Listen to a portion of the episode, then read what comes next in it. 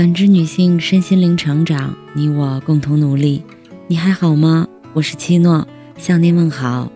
今晚跟大家分享的内容是：看清一个男人的最好方式——谈钱。在小说《道林格雷的画像》中，作者王尔德写道：“在我年轻的时候，曾经以为金钱是世界上最重要的东西。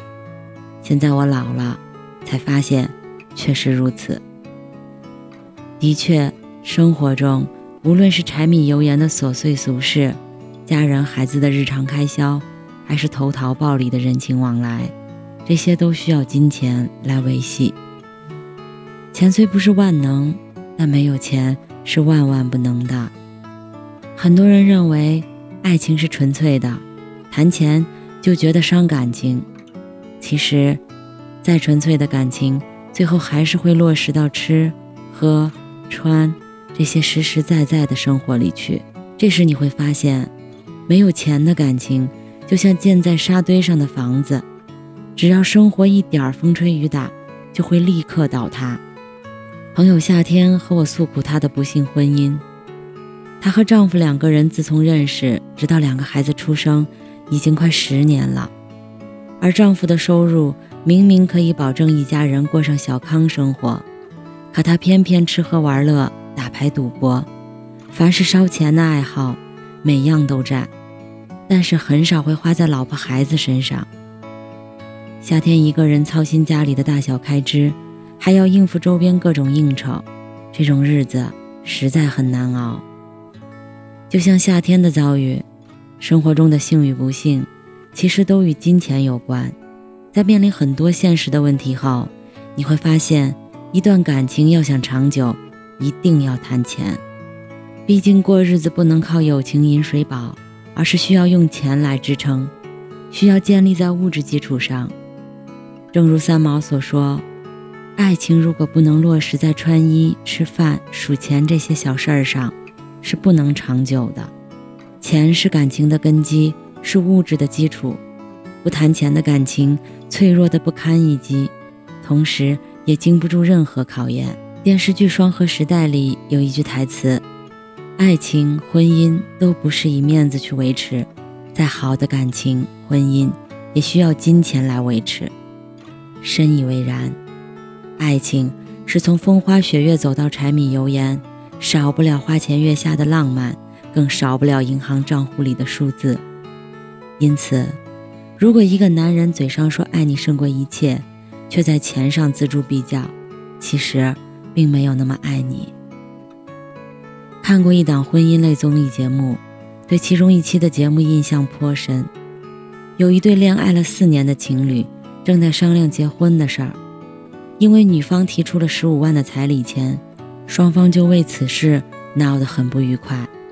女主说：“四年了，我什么都没跟你要过，现在要结婚了。”家里要这彩礼钱也只是个婚俗，你怎么就不能接受呢？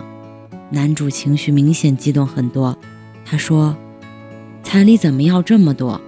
我们结个婚要付那么多债，以后的日子怎么过呀？再说，给出去的彩礼钱还能要回来吗？你真的爱我，就和你父母说少要一点。”看后真替女方不值，觉得男方或许并没有那么爱她。现实生活中，很多女人也有同样的遭遇，遇到以感情好为借口，一谈钱就翻脸的男人，在一段空有其表的感情里苦不堪言。事实上，只有不够爱你的男人，才生怕你多花他一分钱；真正爱你的男人，倾其所有仍觉得不够，因为他知道你比钱重要。正如涂磊的观点。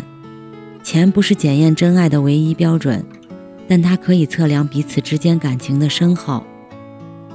的确，女人在乎的不是金钱，而是金钱里承载的那份心意。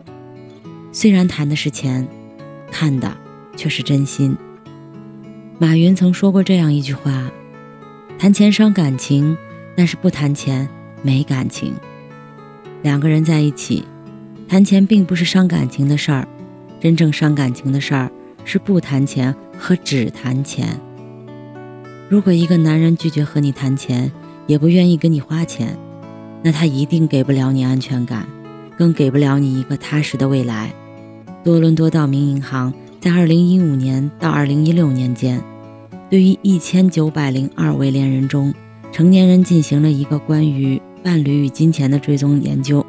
对于1902位恋人中成年人进行了一个关于情侣与金钱的追踪研究。这项研究表明，谈钱的婚姻更有幸福感。每周至少谈一次钱的伴侣中，百分之七十八都感到幸福，而几个月才谈一次钱的伴侣，感到的幸福只有百分之五十。